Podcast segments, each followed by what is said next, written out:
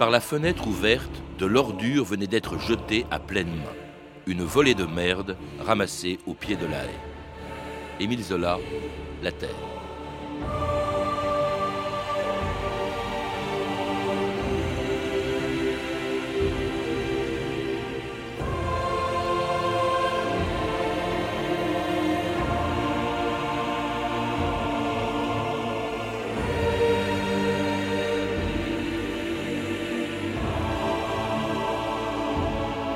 2000 ans d'histoire.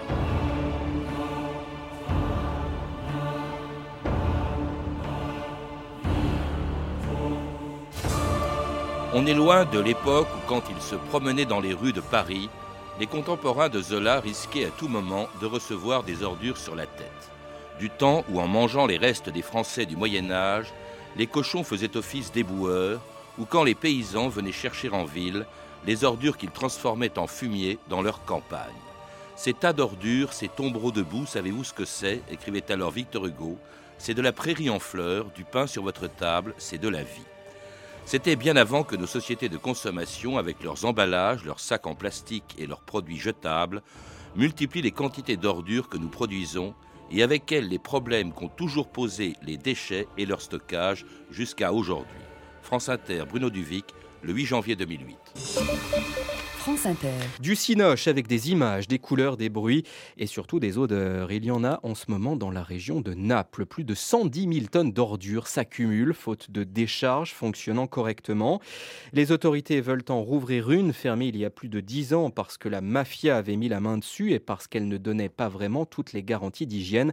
La population y est opposée. Ça se passe à Pianoura. C'est la guerre des poubelles, Eric Valmire. À Pianoura, quartier nord-ouest de Naples, une nouvelle charge des carabinieri sur les manifestants qui bloquent l'accès au terrain. L'état d'urgence des déchets qu'on subit concerne 160 communes. Ils se sont construits des montagnes d'ordures sous nos fenêtres. Là et on voudrait entasser maintenant en face de nous à l'air libre toute la merde de Naples et d'ailleurs, alors que personne n'a imaginé développer de nouveaux sites alternatifs, mais de qui se moque-t-on?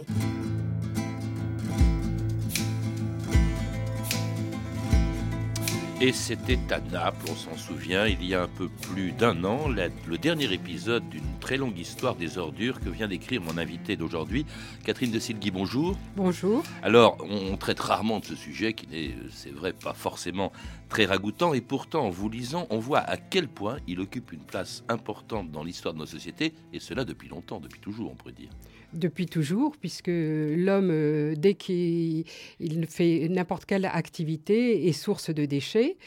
En fait, source de déchets euh, à partir du moment où il y a eu concentration des hommes dans des, dans des villes, parce que euh, naturellement, on a toujours recyclé les restes. Dans, la nature s'en est chargée de tout temps, surtout, surtout à la campagne. Ça, ça, devient en fait un problème dès lors que justement apparaissent ces étés urbanisés. Oui. C'est un problème contemporain des villes en fait. Et avant, ça existait. Il y a toujours eu des déchets, forcément.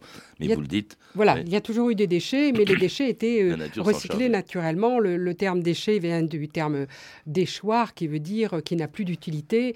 Donc, euh, c'est un terme qui est apparu au XVIIe siècle il faut croire que l'idée de déchets n'existait pas vraiment avant. Elle a commencé à exister vraiment effectivement avec l'urbanisation. Et alors dans les villes, vous disiez, vous dites à l'époque c'était le tout à la rue, le tout à la rivière. Les villes étaient franchement euh, infectes, sales, et ça a entraîné d'ailleurs de véritables catastrophes. Ça a entraîné, ça a provoqué des épidémies de peste, de choléra. Comment se fait-il justement que l'on n'ait pas eu conscience de cela, que les gens du Moyen Âge n'aient pas eu conscience de la nécessité de nettoyer les villes? Pendant très longtemps, les villes, effectivement, ont été épouvantablement euh, sales et d'une puanteur euh, terrible. Et en fait, on avait peur, quand il y avait des épidémies, on n'incriminait absolument pas les, immondices, hein, mais, puisqu'on n'appelait pas ça ordure à l'époque, on appelait ça hibou, immondice, mais les odeurs, la puanteur. La puanteur faisait peur. Le miasme, on avait, c'était l'angoisse du miasme qui, était, euh, qui risquait de rentrer par la peau et d'amener les maladies. Donc, avant Pasteur, on avait peur de l'air, hmm. de l'air puant, de l'air putride. Et si on voulait évacuer les immondices au moment des épidémies, c'est non pas à cause des rats, des insectes vecteurs de, microbes, de germes microbiens, c'était à cause de leur puanteur. Donc il y, y, avait une sensibilité de l'époque qui était très particulière. Il a fallu attendre longtemps avant que les mentalités changent là-dessus. Alors cela dit, quand même, les États, vous, vous évoquez Philippe Auguste qui a imposé le pavement des rues de Paris, même sans grand succès, de mm. manière à ce qu'elles euh, soient moins sales, moins, moins boueuses. On évacuait avec des tombereaux quelques ordures, mais alors on laissait les habitants euh, les jeter de chez eux euh, dans la rue pour le plus grand bonheur des animaux et de ceux qui les chassaient.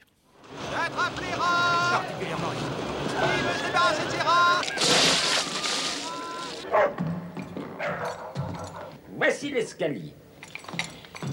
Je crois que vous vous plairez ici et ça ne coûte que 40 sols par jour, la chambre. Les eaux sales sont vidées tous les deux jours. Un logis comme celui-ci, ça ne tombe pas du ciel tous les jours à Paris. À l'époque que nous évoquons, il régnait dans les villes une puanteur inconcevable. Naturellement, cette puanteur battait des records à Paris, car c'était la plus grande ville d'Europe. C'est sûr, ça sent pas la rose. Ça, par c'est la sortie des égouts, le grand collecteur. C'est là que Paris vomit tout ce qu'il a dans le ventre de plus répugnant. C'était un extrait du film de José Dayan, Les Misérables, tiré bien sûr du roman de Victor Hugo. Alors, euh, à Paris, c'était Paris avant euh, les poubelles. Euh, on débarrassait les ordures de temps en temps, c'était assez aléatoire. On jetait, on l'a entendu, les ordures par la fenêtre. Cela dit, avant les éboueurs, il y avait en quelque sorte déjà les cochons. Vous insistez beaucoup sur le fait que depuis l'Antiquité, depuis très longtemps en tout cas, le cochon, pas seulement en France, mais dans le monde entier, a joué un un grand rôle. C'était au fond l'éboueur de l'époque. Il y a toujours une vieille connivence entre les cochons et les déchets. à la campagne comme en ville.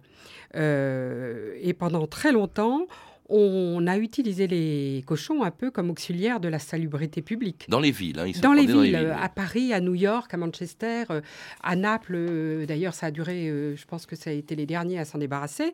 Mais Enfin, je parle des, pays occidentaux, parce que ça continue. Maintenant, on, a au Caire. Vous avez entendu récemment l'actualité où, sous prétexte de, grippe, il fallait exterminer tous ces pauvres cochons. Des coptes, euh, Parce que c'est les chiffonniers aussi qui euh, recyclent un certain nombre de choses. On en reparlera tout à l'heure, mais notamment les déchets organiques, ils en profitent pour les réutiliser et euh, faire du lard à beau compte. Mmh. Dans toutes les périodes de crise, on a utilisé les cochons pour produire de la viande c'est quand même. Et puis en plus, on, dit toujours que dans le cochon, tout est bon. Donc euh, les migrants irlandais à New York, euh, à Paris, euh, dans les villes de France, partout, il y avait des cochons qui bagnaudaient dans les villes et qui s'occupaient de nos déchets organiques. C'était les poubelles de l'époque. Alors, autre personne qui s'occupe des déchets, qui les utilisent, qui savent les exploiter, c'était les agriculteurs, Catherine de Silguy les agriculteurs, depuis très longtemps, ça a commencé en Flandre. Enfin, les, bouts des villes ont fait le bonheur de euh, la richesse hein, de l'agriculture flamande. Ce qu'on appelait les bouts, en fait, c'était le mélange de, de, tous les déchets euh, de, des familles qu'on jetait par les, donc les portes et les fenêtres, euh, des déjections animales, etc. Ça constituait des bouts dans les rues et c'était ramassé à la pelle hein, par des charrettes de maraîchers qui les amenaient dans leurs champs parce que c'était un engrais très utile. C'était avant les découvertes des engrais chimiques et euh, on, l'utilisait comme ça. Euh. Et d'ailleurs, ça, a, ça a duré très longtemps. Même maintenant, on essaye de ça a changé de nom. Hein. On est passé de boue à gadou, à compost. Maintenant, on appelle ça biodéchets. C'est pas tout à fait les, mêmes matières, mais euh, c'est tout ce qui est organique en fait, hein, qui est recyclé comme ça par les agriculteurs. Alors, autre euh, personne importante dans justement dans l'histoire de ces déchets, ce sont les chiffonniers. Catherine de Silgui.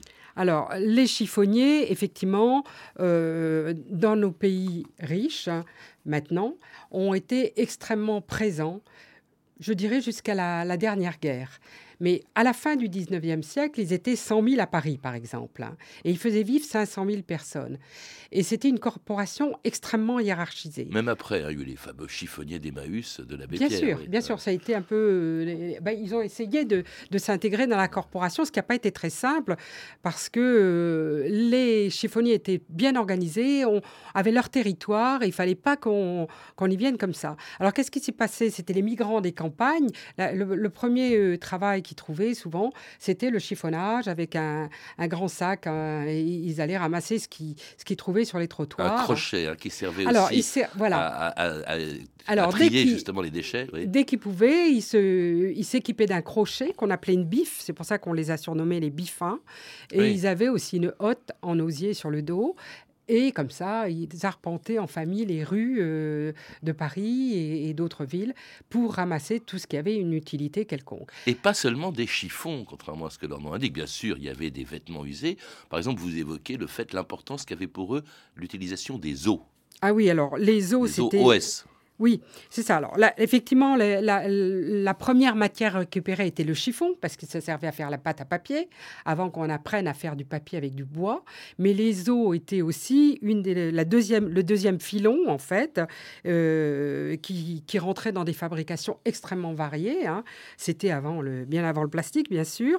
Donc, on les grattait avec, avec soin et on en faisait euh, des, euh, des peignes, des, des manches d'éventail, des, des bougies des bougies, euh, du, beurre économique, du cirage, du, beurre économique, toutes sortes de. Ils étaient extrêmement, euh, effectivement, hmm. récupérés. Alors, chiffonnier est concurrencé par l'invention de la poubelle à la fin du 19e siècle, qui était ramassée euh, très tôt, une poubelle ramassée très tôt le matin, par autrefois par des tombereaux d'ordures, et puis plus récemment par les, les bennes des éboueurs d'aujourd'hui. Il y a certains conducteurs que chez nous, ils sont obligés de se lever à 3 heures pour prendre leur service à 5h15. Mais quand même 6 heures, euh, entre 6 et 7 heures euh, au volant du camion. Il faut faire attention à la circulation, il faut faire attention aux piétons, il faut faire attention à, tout ce qui se passe autour de nous. Bon, quand même, ça sent mauvais, ça pue, on est dans le bruit.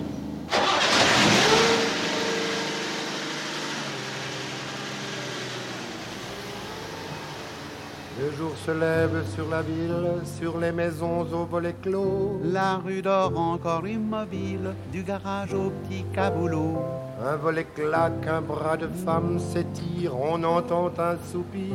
La rose du ciel sur Paname lentement commence à s'ouvrir. Au bord du trottoir pêle-mêle, il n'y a rien que des poubelles. La vie du monde, la vie des gens, ses plaisirs, ses désagréments, ça finit toujours là-dedans.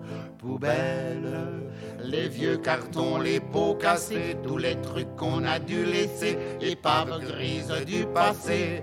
Poubelle, le papier graisseux du pâté, la carcasse du poulet sauté, tout ce qu'on n'a pas pu boulotter. Poubelle un corsage, un chapeau d'étain, l'ombre d'un soulier de satin et le fantôme d'une ombrelle. Poubelle, poubelle, voilà notre offrande au matin. Poubelle par Gilles et Urfer, les poubelles, une idée ainsi simple qu'on s'étonne, euh, Catherine de Silguy, qu'elle n'ait pas été inventée euh, plus tôt. Elle a été inventée à la fin du 19e siècle et on oublie pardon, parfois que euh, c'est un nom commun, c'est devenu un nom commun, mais qu'à l'origine, il y a un nom propre, c'est celui d'un préfet de la Seine. Voilà, alors le préfet poubelle arrive à imposer en 1883 la mise en boîte des ordures. Il n'est pas le premier à avoir l'idée. Euh, Louis XIV avait essayé, euh, les, les, édiles de Caen euh, avaient imposé l'utilisation de paniers ou de seaux. On a fait ça ailleurs.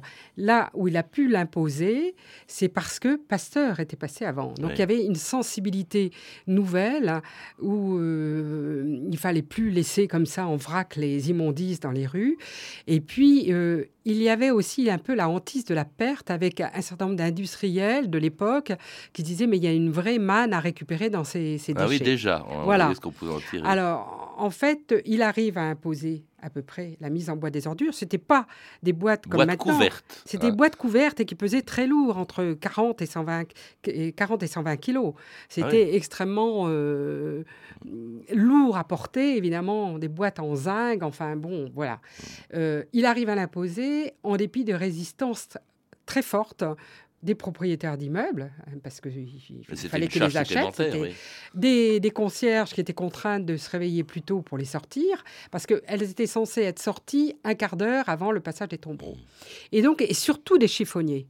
Alors les chiffonniers qui étaient un peu méprisés, euh, rejetés, tout d'un coup, ils, ont été extrêmement défendus par la population parisienne et par euh, tous les partis politiques. Il y a eu des débats houleux à l'Assemblée nationale en disant mais ils rendent des services à la nation, on ne peut pas les condamner. Mais de fait, si les poubelles étaient sorties un quart d'heure avant le passage des tombereaux et qu'ils n'avaient pas le droit de euh, renverser les poubelles, ce n'est pas possible. Donc l'arrêté a été modifié. Six mois après, euh, la petite différence, mais qui était de taille quand même, c'est que les chiffonniers euh, pouvaient fouiller dans les poubelles retournées et que les tombereaux passaient une heure après la sortie des poubelles. Il y a une chose que j'ignorais, c'est qu'il n'a pas seulement inventé, enfin inventé, en tout cas imposé la poubelle, Eugène Poubelle, mm. il a également été à l'origine du tri. Je crois qu'il fallait trois poubelles euh, où on séparait les produits putrescibles des cartons et papiers et euh, du verre. Alors voilà, les, matières putrescibles, des débris de faïence, de verre, des coquilles d'huîtres. Il faut croire qu'on mangeait beaucoup d'huîtres à l'époque. Et la troisième était pour les chiffons et papiers. Mm. Mais en fait, ça, ça a été une, une velléité parce qu'il n'est pas arrivé à l'imposer. Mais c'est effectivement dans le décret. Mais c'est un, une des parties du décret qui n'a pas été euh, appliquée. Euh, l'application euh, du tri est effectivement beaucoup plus tardive. Alors on améliore ainsi la collecte des, des déchets. En revanche, il reste un problème, c'est celui de l'endroit où on va les mettre et c'est celui des décharges. Alors les décharges, évidemment, ça existe depuis toujours, depuis qu'existent les déchets. Vous le rappelez, on appelait ça autrefois les voiries, les trous punais. Hein, oui, c'est ça. C'est parce que ça, voulait dire, je crois, qu'il pue du nez. Voilà. Donc, euh, effectivement, on évacuait les immondices euh, avec des tombereaux, des charrettes, à la lisière des, villes, des bourgs. Et puis, ce qui s'est passé, c'est que peu à peu, ces villes, ces bourgs, euh, ben, ont grandi, ont grossi et ont absorbé leur vieux tas d'ordures. Ce qui vous explique qu'à Paris, euh, vous avez le labyrinthe des jardins des plantes, par exemple. C'est un vieux tas d'ordures. Ou euh, les, grands boulevards, pourquoi ils sont vallonnés? En fait, c'est des anciennes décharges, des anciennes voiries. Ah bah, les habitants sont contents du boulevard Beaumarchais, du boulevard Saint-Martin que vous citez, de savoir qu'ils habitent en fait sur une, sur une décharge. les décharges se sont éloignées euh, des capitales. Et puis alors, comme les poubelles, eh ben, on s'est rendu compte que, vous le disiez tout à l'heure, elles pouvaient devenir des mines d'or, comme le rappelle ce reportage de Jacques Poux en 1974. De l'or dans les poubelles, c'est la propre expression d'André Jarreau, le ministre de la Qualité de la Vie, au cours de l'inauguration hier du troisième Salon international de l'entretien industriel et du traitement des déchets. Peu de Parisiens s'étaient effectivement rendus compte de l'intérêt économique des ordures ménagères amoncelées sur les trottoirs pendant la grève des éboueurs. Pourtant, les faits sont là. Le recyclage et la récupération des déchets sont devenus une source industrielle et énergétique. À La Rochelle, par exemple, les matières plastiques refondus servent à la fabrication d'objets usuels. Dans ce quartier de Besançon où ont été tournées ces images, le chauffage et l'eau chaude proviennent de l'incinération des déchets. Même chose à Versailles et dans certains immeubles du 7e arrondissement de Paris.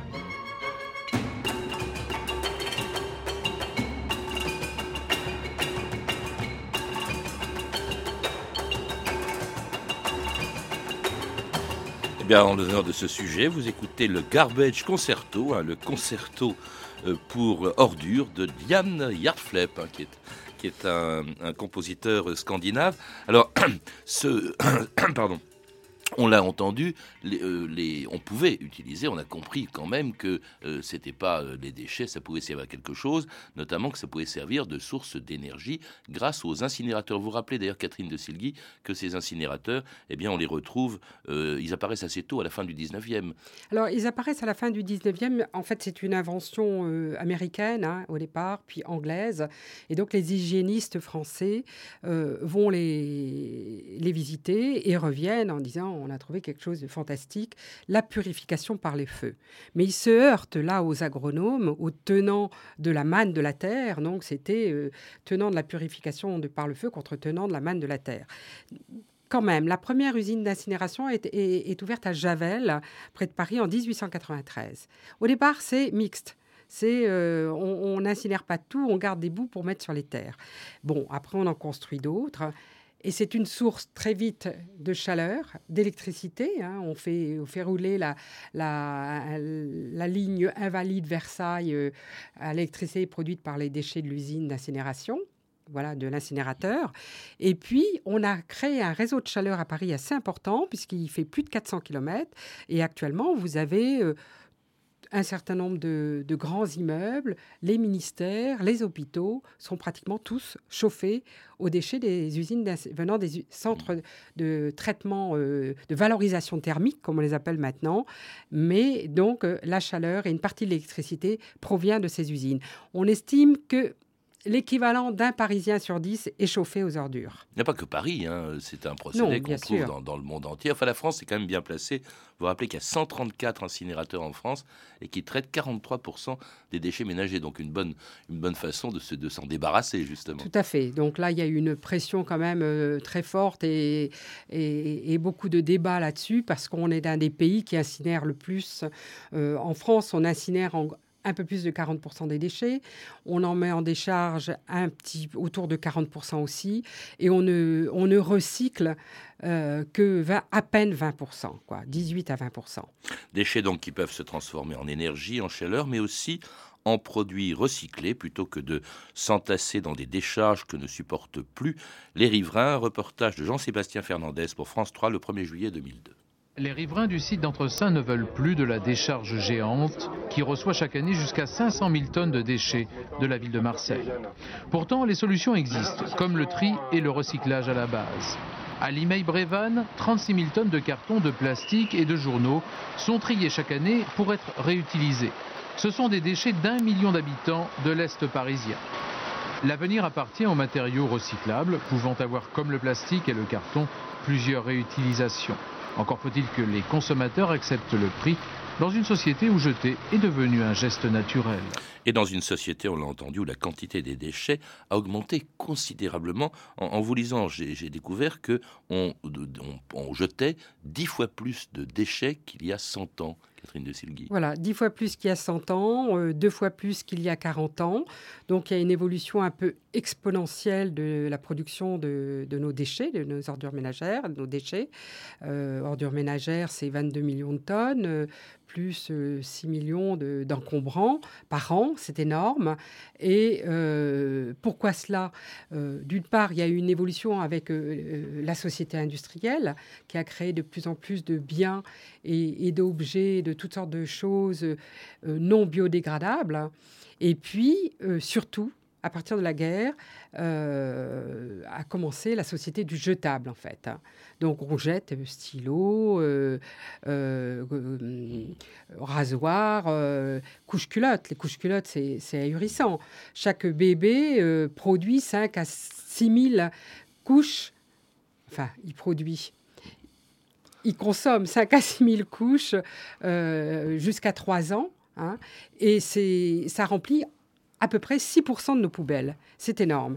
Donc, d'où l'intérêt d'essayer, de, ça se fait de plus en plus, heureusement, de remplacer les couches jetables par des couches lavables, pour des raisons économiques aussi, hein, bien sûr, premièrement. Et on remplace plus non plus les produits de consommation, les produits électroménagers, par exemple, ou les téléphones.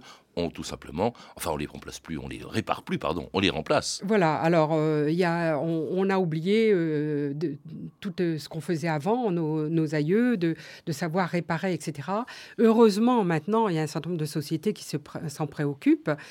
Une autre, par exemple, une autre fraction qui est très importante dans les ordures ménagères qui est gaspillée, c'est les produits alimentaires. Si on apprenait, je ne sais pas, moi, c'est une idée que j'ai de dire à, chaque famille, une fois un repas par semaine, vous sortez tous les restes du frigo et vous imaginez, vous créez un repas uniquement à partir des restes. Mmh.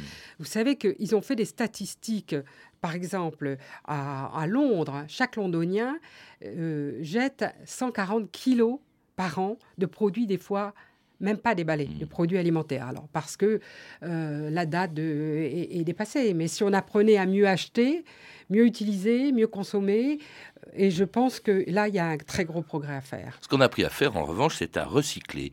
Euh, on l'a entendu dans, le reportage qui précédait. Alors, c'est une vieille idée, on l'a évoqué. Hein. Euh, déjà, utilisation des boues, comme on disait autrefois, euh, pour l'agriculture, l'utilisation, la réutilisation des vêtements usés par les, par les chiffonniers. Mais alors, vous, vous, vous donnez des chiffres 57% des métaux qu'on emploie sont des métaux recyclés, 38% des papiers et cartons, 36% du verre. Verre, 19% seulement des, plastiques. Et au, fond, maintenant, enfin, c'est l'idée au fond refaire euh, du neuf avec du vieux. C'est une vieille idée, ça. Bien sûr, ça, bon, c'est une vieille idée, mais euh, c'est devenu, avec la pénurie de matières premières, c'est devenu, notamment dans les pays émergents comme la Chine. Alors, ils absorbent, ils fonctionnent ce qu'on appelle, ils font très bien ce qu'on appelle une économie circulaire, c'est-à-dire à utiliser beaucoup les matières secondaires comme ressources. C'est-à-dire que pour eux, c'est très important. Ils absorbent notamment leurs déchets à fond. D'ailleurs, les chiffonniers en, Chine, on les appelle les pilleurs de poubelles. C'est bien significatif. Mais euh, les chiffonniers actuels hein, du, euh, du, 20e, du 21e siècle mais ils savent aussi recycler les déchets du monde entier, des fois dans des conditions épouvantables. Hein. On a vu des reportages là-dessus, notamment tous les matériels euh, électroniques. Hein. Euh, euh, vous avez des décharges à ciel ouvert avec des fumées âcres de, fils qui sont et de, de gaines de plastique qui sont en train de brûler. Mais enfin, voilà, l'Inde, la Chine, tous ces pays-là savent très bien recycler. Et donc maintenant, les industriels ont commencé à le faire en France, à alléger considérablement les emballages à service rendu égal. Une bouteille est beaucoup moins lourde qu'autrefois et se casse pas plus c'est un petit exemple, mais dans toutes sortes de domaines, on apprend à faire des produits avec trois fois moins de matière pour faire euh, un produit qui rend le même service. Vous évoquez les, pays étrangers, ce qu'il y a de terrible, c'est que on a évoqué le problème des décharges, les décharges ouvertes, même s'il en existe encore, sont en principe interdites en France, mais de même que les décharges, euh, on les a exportées de plus en plus à l'extérieur des villes, maintenant c'est à l'extérieur des pays riches, et ce sont des pays pauvres qui servent de décharges. Il y a toujours eu une façon de se, débarrasser des déchets des riches chez les pauvres. Alors c'est vrai à tous les niveaux. Je pourrais prendre l'exemple de New York actuellement. On, pourrait faire, on fait la même chose en France, probablement. Mais vous savez que l'immense décharge de New York qui s'appelait Fresh Kills, qui a fermé en 2001, mais c'était ahurissant. C'est une montagne aussi haute que la Statue de la Liberté sur des hectares. Bon, ils l'ont fermé en 2001. Qu'est-ce qu'on fait des ordures? C'est maintenant une évacuation des déchets de plusieurs dizaines de camions tous les jours, une vraie noria sur une centaine de kilomètres et qui va jusqu'à 400 kilomètres. Et ça s'apparente à une opération militaire quotidienne. Mmh. Et où ça va? Ça va dans des municipalités qui n'ont pas beaucoup de budget et qui veulent, pour construire une, une piscine, une, etc., mmh. et eh ben, ils acceptent de récupérer les déchets. On, pourrait imaginer quand même euh, un autre mode pour, de financement aussi euh, de, de, des, des, enlèvements d'ordures. La taxe est fonction de la valeur locative d'un appartement, pas de la quantité d'ordures que l'on produit. Oui, et c'est absolument pas incitatif pour encourager les, gens à moins produire de déchets ou à mieux trier et mieux recycler. Donc, euh, ce qu'on appelle aux États-Unis le pay as you throw, et c'est euh, un tiers des municipalités américaines le pratiquent, ça veut dire qu'on paye en fonction vraiment de ce qu'on jette. Alors, il y a plusieurs systèmes qui existent un peu en France, notamment plusieurs euh, collectivités d'Alsace qui l'ont lancé. Et ça, c'est effectivement le premier moyen de minimiser la quantité de déchets mis sur le trottoir. Merci Catherine de Silgui. Pour en savoir plus, je recommande la lecture de votre livre Histoire des hommes et de leurs ordures du Moyen Âge à nos jours, publié aux éditions du Cherche Midi. Vous avez pu entendre des extraits des films suivants Les Trois Mousquetaires de Richard Lester, disponible en DVD chez Arte Vidéo, et Les Misérables de José Dayan, édité par TF1 Vidéo. Vous pouvez retrouver ces références par téléphone au 32 30, 34 centimes la minute ou sur le site franceinter.com. C'était 2000 ans d'histoire. À la technique Aurélie Fortin et Guillaume Lacroux, documentation et archivina Emmanuel Fournier, Clarisse Le Gardien, Hervé Evano et Franck Olivard. Une réalisation de Anne Kobilac. Demain, dans notre émission, une dynastie qui a marqué l'histoire du Proche-Orient au XXe siècle, les Hachémites.